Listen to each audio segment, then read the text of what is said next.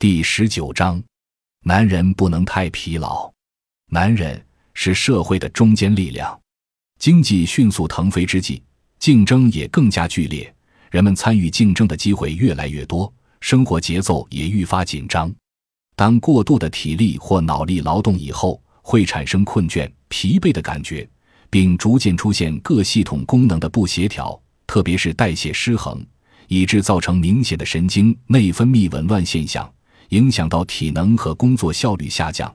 此时虽未发现明显的器质性病变，但已处于亚健康状态，不引起重视，久则可引发疾病。